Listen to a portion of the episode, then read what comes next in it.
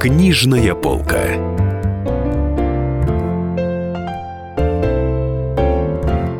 Дорогие друзья, это Дарья Завгородня. Я расскажу вам о самых читаемых новинках этой недели. Дина Рубина с романом «Наполеонов обоз», книга третья, «Ангельский рожок». В первых строчках всех рейтингов.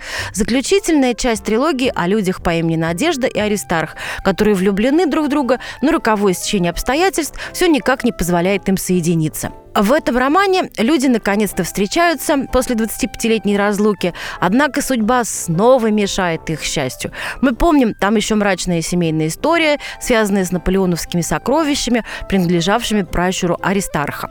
Словом, все таинственно и лихо закручено, как обычно у Дины Ильиничны Рубиной, лауреаты большой книги, выпекающего бестселлеры один за другим. Макс Фрай «Так берегись». Вторая книжка топ-десятки. Макс Фрай, как известно, один из самых устойчивых литературных проектов за последние 30 лет.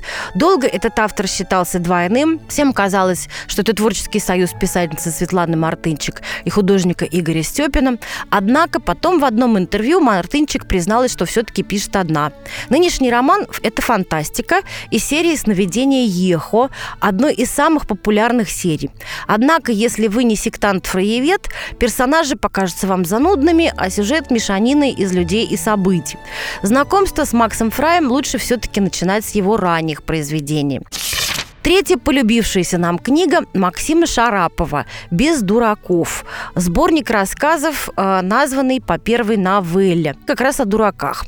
О власти дураков, а вот что говорится в прикнижной аннотации о всей книге в целом. Юмористические и грустные, сатирические, философские, они вызывают очень разные, но всегда сильные эмоции.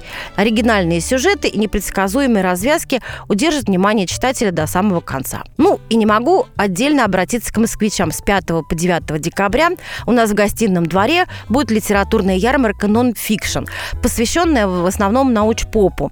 Там будут презентовать много интересного, но рекомендую такую жемчужину. Исследование Александра Архиповой и Анны Кирзюк «Опасные советские вещи». Здесь разбираются городские легенды-страшилки, актуальные в 30-е и 80-е годы прошлого века. Джинсы, зараженные вшами, свастики, скрытые в конструкции домов, мертвец, запаянный в бочку с квасом, профиль Троцкого, проступающий на спичечной коробке. Почему возникали все эти страхи, как переходили в детские страшилки и вообще влияли на советских людей. Интересно очень. Книжная полка.